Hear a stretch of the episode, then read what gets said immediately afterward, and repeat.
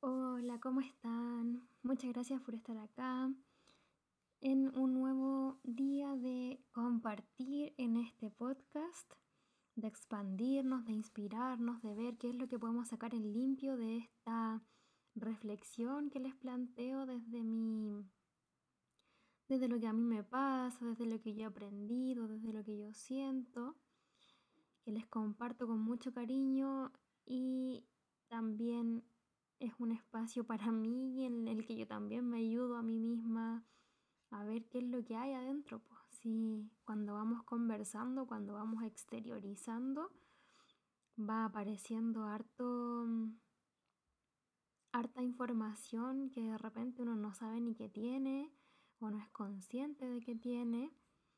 Eh, y también como a expresarse, a exteriorizar, que es algo que yo siempre recomiendo, el conversar, el, tener a esta persona de confianza y valorarla también, eh, a esta persona que nos escucha. Y, y escribir, también siempre recomiendo mucho escribir, tener un cuaderno personal en el cual ir anotando las emociones, lo que salga, lo que sea que salga. Yo escribo mucho en mi cuaderno personal ideas, pensamientos, lo que está ahí medio estancado. Sobre todo cuando hay ansiedad o cuando hay mucha tristeza, de repente hace bien escribir. Cuando hay como confusión, siento que hace súper bien escribir. Entonces, bueno, este espacio también me hace muy bien a mí para hablar, para expresarme, para sacar y, y verme a mí también. Así que mm, hoy día me gustaría compartir sobre, mm, sobre lo que nos pasa con mamá, con papá, con quien sea la persona que nos haya cuidado. Eh, porque, bueno, en el capítulo anterior conversamos sobre esto, conversamos sobre la repetición de patrones y ahí salieron hartas cositas sobre, sobre mamá, papá, persona que nos cuida, en, en nuestro proceso de sanación, en nuestras heridas, en nuestra historia. Porque cuando nosotros estamos decidiendo conocernos, decidiendo sanar, decidiendo ser conscientes, darnos cuenta, vamos a llegar seguramente a que los conflictos que tenemos en distintos ámbitos de nuestra vida nuestros pensamientos que de pronto son repetitivos, que de pronto hacen ruido, acciones que también son repetitivas y que finalmente estos pensamientos, estas acciones ya como que ha sido mucho de ellas. Y cuando nos estamos dando cuenta de todo esto, vemos que se origina en nuestra infancia. Vemos que tuvimos heridas de infancia, ya sea de abandono, de rechazo, de humillación, de traición, de lo que sea, como sea que nos hayamos sentido. Y, mm, ¿y qué pasa? Que con quien convivimos en esta mm, etapa es con mamá y papá, o mamá o papá, o la persona que nos cuidó. Entonces, aquí hay mucho por sanar. Sanar a mamá, sanar a papá. Es esencial en el proceso de sanación para mí. Para mí. Y mencioné en el capítulo anterior que esto tiene que ver con para mí con aceptar tiene que ver principalmente con reconocer el que esta persona posibilitó mi existencia, facilitó mi existencia, y que por lo tanto tengo eso por agradecerle, que no significa ir y decirle gracias, no significa ir y demostrar de alguna manera el que yo tengo este, esta gratitud, en verdad no hay nada que tenga que hacer y eso me parece súper importante de tener claro. Creo que también en el primer capítulo lo dijimos. No hay nada que tengas que hacer, no hay nada que forzar, no hay nada que yo esté obligada a hacer. No hay perfección aquí. O todo es perfecto tal y como es, o todo es imperfecto y está bien. Y es maravilloso igual. Entonces el proceso de sanación de cada cual es muy particular, es cero de compararse con otros. Cuando miramos otros procesos de sanación u otras, otras personas, nos ayuda a inspirarnos, nos ayuda a, también ver otras perspectivas, otras formas de, de ver la vida y eso nos ayuda, pero no como a compararnos ni a ver cuál es mejor que el otro tenemos diferentes recursos también, tenemos distintos recursos emocionales, tenemos diferentes maneras de afrontar, tenemos somos muy particulares, entonces nuestros procesos no pueden ser tal y cual como el de otra persona, ni mejor ni peor que el de otra persona. Entonces, si por ejemplo yo tengo algún conflicto con mamá con papá o con algún ancestro con quien sea que me haya cuidado en mi infancia, me, mm, yo puedo aceptar a esta persona tal y como es, puedo aceptar lo que pasó y, y yo también no tengo por qué obligarme a hacer algo que no quiero. Por ejemplo, mm, que yo acepte a mamá tal y como es y que le agradezca por la vida que me dio no significa que yo tenga que ser incoherente a lo que yo realmente siento. Por ejemplo, si no quiero visitarle, si no quiero llamarle, si no quiero... No tengo por qué hacerlo. No hay nada que yo tenga que hacer, no hay un ideal. Y si me nace maravilloso, es súper importante que nos conozcamos, que nos dediquemos a conocernos a nosotros, a nosotros, así como yo a mí, tú a ti, que, que tú te conozcas a ti, que yo me conozca a mí. Porque por un lado está lo que yo siento en el fondo, lo que yo siento, y por otro lado están los miedos que yo tengo, que mi persona tiene.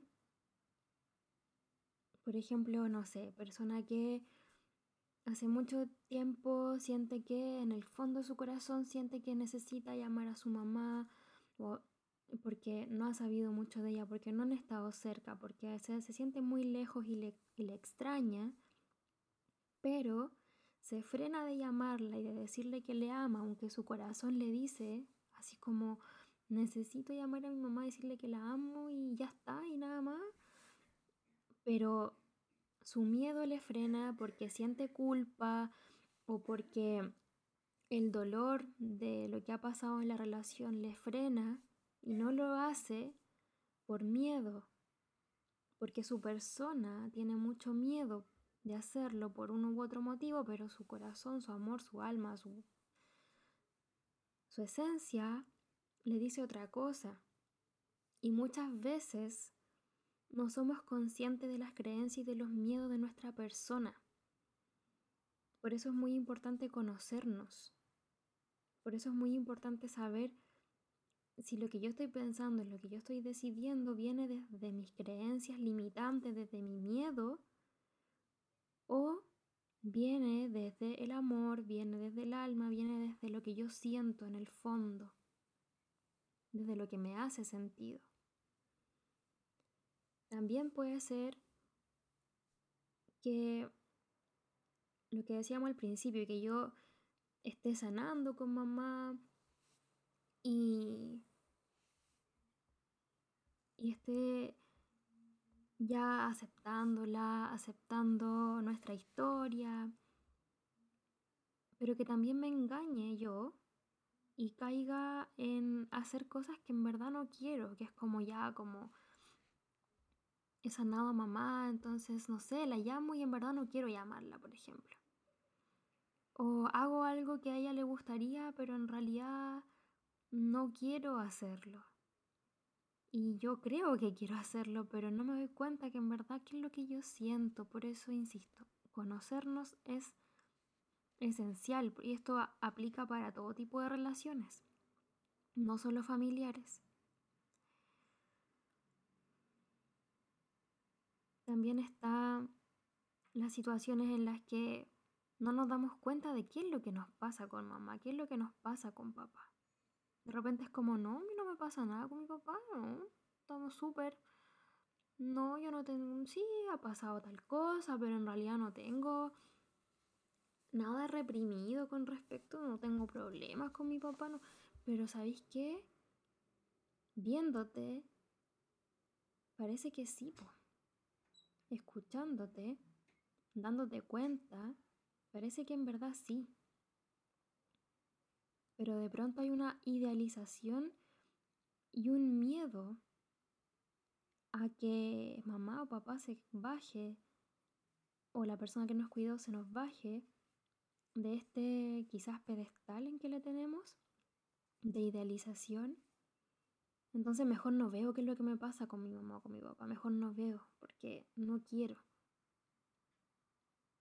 Y eso cae en el juicio, porque yo puedo ver lo que nos pasa, puedo ver nuestra historia sin taparla, puedo soltar esta idealización y eso no significa que mi mamá o mi papá sean algo malo, sean una persona mala. Probablemente son personas con heridas de infancia también, igual que yo, que nacieron en un contexto en el que había menos herramientas, quizá para sanar, quizá no estaban estos podcasts en donde podemos inspirarnos y reflexionar y darnos cuenta. Entonces, a veces soltar como ese miedo a soltar la idealización a mamá, papá, persona que nos cuidó, porque yo puedo verle tal y como es y eso no significa que él o ella sean alguien malo, sino que tal vez son alguien con herida emocional. Y ahí miramos para atrás y ahí es súper es súper expansivo el hacer nuestro como estudio de nuestro árbol genealógico y ver qué pasó con las abuelas, con los abuelos. Sabemos que hace años, no sé, habían tantos problemas, habían guerras, había harto que, que hoy no tenemos tal cual, pero que por supuesto que se nota en, en, este, en esta sociedad patriarcal y desconectada del sentir. Pero hoy estamos visibilizando en este mismo espacio que yo estoy haciendo esto y en tantos espacios donde tantas personas lo están haciendo y me parece maravilloso y que muchos de nosotros estemos dándonos la oportunidad de aprender, de autoconocernos, de darnos cuenta finalmente. Así que así que yo puedo no idealizar a mi mamá, puedo no idealizar a mi papá, puedo ver las cosas tan y como son y, y no hay nada que yo tenga que hacer, no hay nada que yo tenga que hacer. El que yo ame a mi mamá, el que yo le acepte tal y como es, no significa que yo tenga que hacer lo que ella quiere, por ejemplo.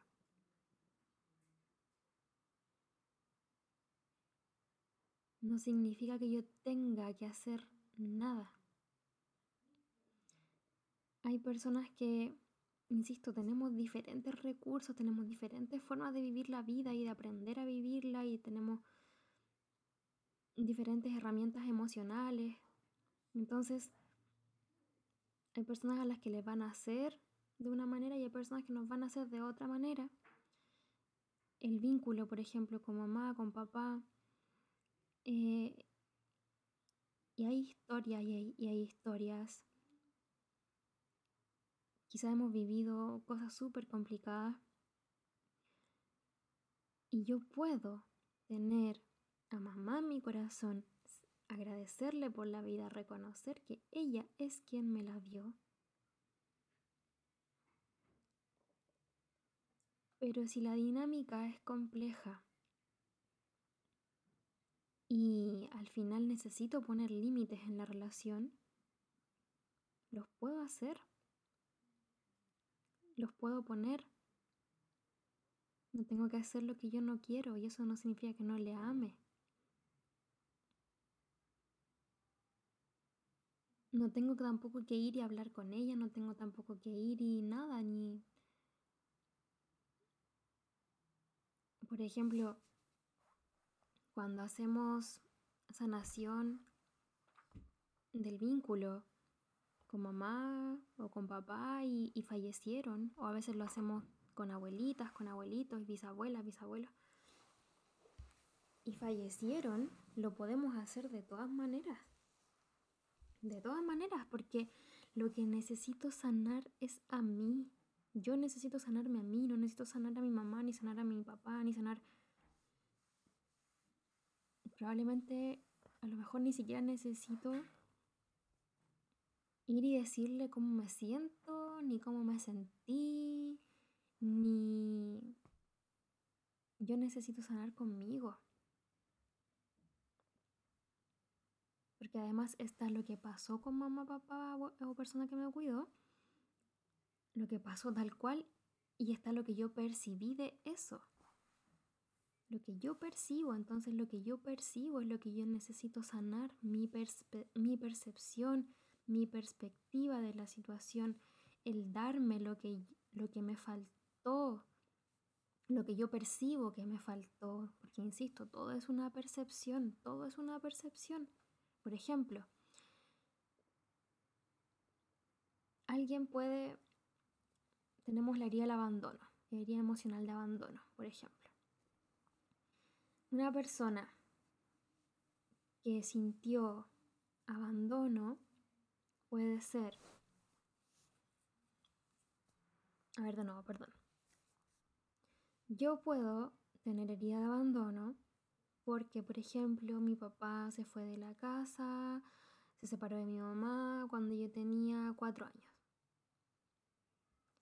Y de ahí para adelante, em, ya, tengo mi herida de abandono. Y por otro lado, está una persona que su mamá se tuvo que ir a trabajar y su papá también. Y, quedó, y esta persona quedó al cuidado de una tía. Y esta persona tiene tres años.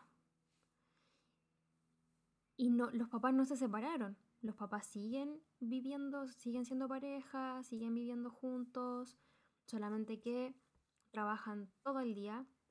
Y de ahí para adelante siguieron así. Y esta personita desde los tres años está al cuidado de una tía, por ejemplo. O en la sala cuna, no sé. Tenemos ahí, ya, y aparte podemos tener una persona que falleció su mamá cuando era bebé. Y así muchos casos podemos tener. Ahí no nos sirve como mucho el ponernos a pensar ya, ¿cuál será la situación más traumática de todas esas?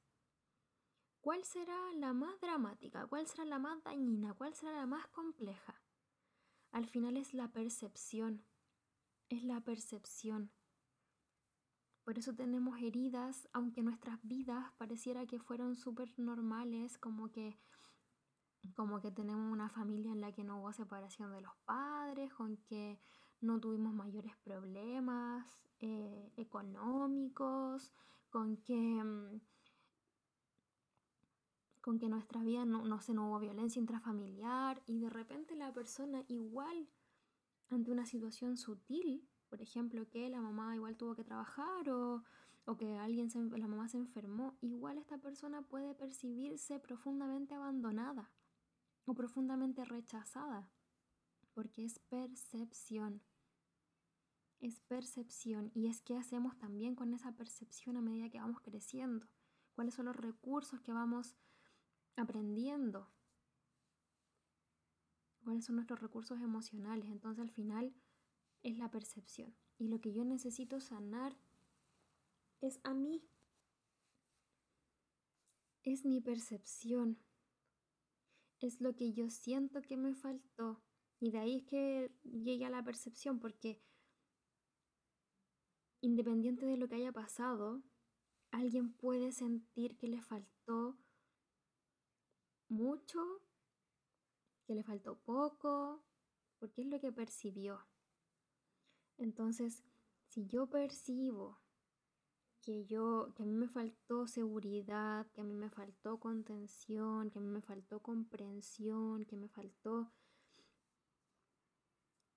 no sé, alegría, que me faltó que se me valorara, que me faltó que, que se me sobreexigiera, que se me comparara. Entonces yo necesito dármelo a mí. Ahora yo ya soy adulto, yo ya puedo hacerlo. Yo siento que desde la adolescencia para adelante puedo hacerlo. Pero llega el momento perfecto en el que decido sanar, da lo mismo la edad a que lo haga. Y yo ya puedo entregarme lo que yo siento que me faltó y ya puedo dejar internamente de reclamar a mi mamá, a mi papá, a la persona que me cuidó, porque cuando estoy reclamando internamente, puede que yo no le diga nada a esta persona, pero puede que adentro reclamo y reclamo y le detesto y me carga y siento mi dolor está ahí porque no lo he sacado, no lo he trabajado, no lo he mirado, no lo he conversado, nada, lo tengo ahí como totalmente abandonado. ¿Te das cuenta? Me, va, me, va, me abandono. Lo tengo abandonado. Mi dolor, o sea, mi niño interior con su dolor lo tengo abandonado. Perpetúo lo que yo sentí que me pasó. Entonces, cuando yo estoy reclamando internamente, me distraigo de mí y de mi vida. Porque mi atención está en ese dolor, pero Mm, pero sin ser consciente de aquello, sin estarlo mirando con ojos conscientes, mirando, sin, sin, estarlo mirando con ojos de amor. O sea, maravilloso llevar nuestra atención al dolor si es que lo estoy haciendo como para sanar, ¿no? Pero claro, entonces cuando estoy ahí con ese, con ese reclamo constante e inconsciente a mi mamá, a mi papá, yo me pierdo de mí, me pierdo de mi vida, me pierdo de, de mí, el foco se va, se va para otro lado el foco. Entonces ahí es cuando también necesito enfocarme en mí, en lo que yo puedo hacer por mí, en lo que yo puedo hacer por mí. Y aceptar a esta persona tal y como es. Y a soltar el juicio de que eso signifique que sea mala, que sea buena, es una persona es una persona con heridas probablemente. Entonces, siento que para mí como lo importante es aceptarle tal y como es, reconocerle como persona que me dio la vida. Y aquí, saber que no le debo algo tampoco, o sea, le debo la vida porque me la dio, porque si no, si esa persona si mamá no se hubiese, no me hubiese tenido nueve meses en la guatita, no se hubiese alimentado eh, lo, lo, como lo hizo, si no se hubiese cuidado como lo hizo, independiente de cuánto haya sido, si no me hubiese parido, yo no estaría aquí. Si después no me hubiesen alimentado, si no me hubiesen arropado, tampoco yo estaría aquí. Pero el que yo le deba la vida no significa que yo tenga que hacer algo para pagarla, porque no es una no es algo que yo tenga que pagar, sí. ¿Qué es lo que se me dio? La vida, la vida. Se me dio la vida. ¿Qué es lo que yo puedo hacer con esa vida? Ser feliz con esa vida. Siento yo que que como puedo pagar, entre comillas, ni siquiera pagar, que, que lo que puedo hacer con esta vida es ser feliz en ella, ser libre, fluir con mi espíritu, vivir esta vida. Y, y ahí, y ahí entonces como, porque voy a tener que hacer algo que yo no quiero, y yo no siento, que no me resuena, que no tiene nada que ver conmigo, que me daña, que me duele, que me, que me hace pasar malos ratos, porque yo tendría que hacer eso en pos de lo que quiere mi mamá o mi papá o quien me cuidó. Pero al final es como, termina siendo súper ilógico. Porque la vida se me dio a mí. Para hacer lo que ellos quieren tienen sus propias vidas. Para darse lo que sienten que les faltan tienen su propia vida. Cada cual tiene su propia vida. Y si yo estoy viviendo en pos del otro, de lo que el otro quiere, en este caso que lo estamos enfocando a mamá, papá, a persona que me cuidó, yo no voy a hacer por mí, no voy a estar haciendo por mí, no voy a estar viviendo por mí, voy a estar viviendo por otro. ¿Y qué voy a hacer? Seguramente voy a pedirle a otra persona que haga por mí. Y voy a empezar a abusar a otra persona. Voy a empezar a pedirle a otra persona que me dé lo que yo quiero. Lo que yo siento que me falta porque yo no me lo doy a mí. Y ahí es cuando caemos en esta codependencia emocional en la que es súper ineficiente. Yo siento que es súper ineficiente, pero lo hacemos. Pero es muy bonito dejar de hacerlo. Este círculo vicioso ineficiente, total, en el que yo le doy a otro, no me doy a mí porque no puedo darle a otro y a mí al mismo tiempo. Entonces como yo no me doy, le pido a otro que me dé y la otra persona que, que me da a mí no se da ella y así y seguramente capaz que esa persona también me pida que yo le dé y al final nunca es suficiente lo que me da otro, porque yo necesito darme a mí, no puedo estar dependiendo de que otra persona me dé algo, que tampoco sabe qué darme, porque nadie sabe qué darle al otro en realidad.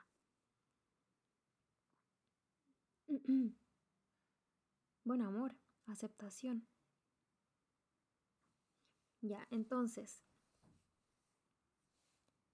lo siento que lo que yo puedo darle a mi mamá, a mi papá, es ser feliz con la vida que me dieron, porque me la dieron a mí.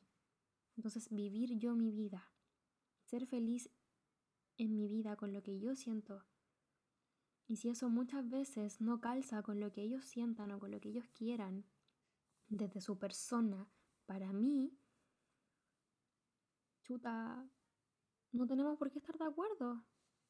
Y no es eso también siento que es súper sano el soltar esta necesidad de estar de acuerdo.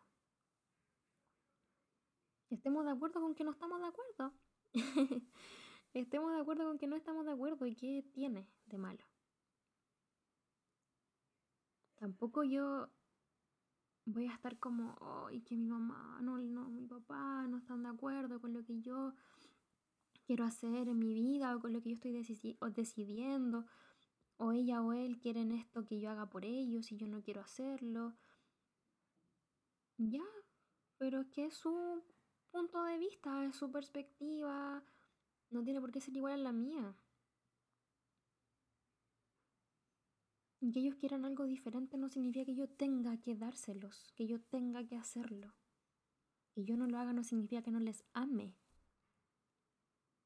Muy por el contrario, cuando nosotros ponemos límites, para mí poner límites sanos significa como dejar de hacer lo que en realidad no siento, dejar de actuar, dejar de tener como esta máscara, dejar de, insisto, como hacer lo que en verdad no siento. Yo, yo creo que es muy sano para las relaciones, porque en la medida en la que yo no pongo mi límite, o sea, que yo voy y hago lo que en verdad no quiero, estoy en pos de los demás en vez de mí, eso termina por agotar la relación mucho, termina por, por dañarla demasiado. Y siento que es un acto de amor el poner los límites, también aquí como con lo que es la familia, como porque te amo pongo límites, porque me amo y te amo pongo límites, porque me gustaría que continuamos con esta relación, con este vínculo. Entonces, ¿para qué voy a hacer algo que en verdad no quiero si eso va a dañar nuestro vínculo? Así que por ahí. Bueno, este tema es tan grande. Ya estamos acá en los 30 minutos aprox que, que están durando los capítulos. Recordar, no hay nada que tengas que hacer. No hay nada que tengas que hacer sanar nuestra relación con mamá, con papá, con nuestro árbol genealógico, con nuestros ancestros, para mí tiene que ver con aceptarles tal y como son, con darme a mí en vez de estar reclamando, porque cuando estoy reclamando, mi foco se va de mí, y si mi foco se va de mí, ahí es complejo. Es complejo porque no estoy disponible para mí, porque estoy muy ocupada reclamando, estoy muy ocupada en mi dolor, que no he, que no he, no he trabajado en sanarlo, trabajado entre comillas, como que no he, que no he querido ver, que no he querido llorar, que no he querido aceptar lo que me pasó. Cuando yo estoy ahí en la negación, cuando yo estoy ahí en el reclamo, cuando yo estoy, me distraigo de mí. Entonces, eso, ya, aceptación, y que no hay nada que tenga que hacer. Que yo acepte a mamá no significa que yo haga lo que ella quiere. Porque también, ¿qué es lo bonito? Que cuando yo les miro a mis ancestros y les veo como son, puedo sentirme parte de este árbol. Y, y cuando me siento parte, ya no tengo que cumplir con condiciones para ser parte. Ya no tengo que hacer lo que los demás quieren para ser parte, porque yo sé que soy parte, porque yo me siento parte, porque yo reconozco a todas estas personas como los seres que me dieron la vida y les agradezco infinitamente por eso y mi forma de honrarlos es hacer con mi vida lo que mi alma me diga, lo que yo sienta, lo que me hace bien, lo que es saludable para mí, fluir con mi espíritu libre y feliz, y así es como les puedo honrar.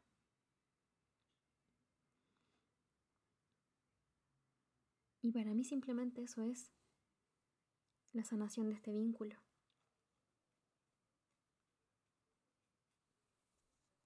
Si la relación es compleja de alguna manera, porque tenemos relaciones complejas, hay relaciones sumamente complejas. No significa que siempre van a ser así tampoco. Em,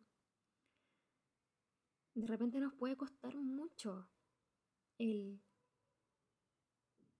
el que, no sé, llamar a mamá, visitarla, o al papá, o al abuelo, a la abuela, no hay por qué hacerlo.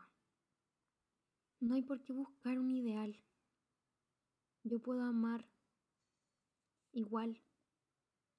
No tengo por qué fingir, no tengo por qué hacer lo que no siento, lo que me cuesta mucho, pero lo más importante para mí es que en mi corazón estén estas personas, el verles que son como son por algo, que me dieron la vida, les amo, les agradezco y les honro a través de mi libertad. Bueno, vamos a llegar hasta por aquí. Yo voy a ir ahora a comer. Estoy grabando esto antes de almorzar. Así que mm, les doy las gracias, de verdad, que escríbanme para comentarios, para ver temas que, que, que les gustaría tocar, para, para conversar o si es que alguno de estos temas les genera alguna duda, también me pueden contar. Recordar que saquen limpio lo que a usted le resuene y lo que no, maravilloso también. ¿Ya? Así que que tenga un lindo momento presente y nos estamos escuchando en otra oportunidad. Gracias por estar acá.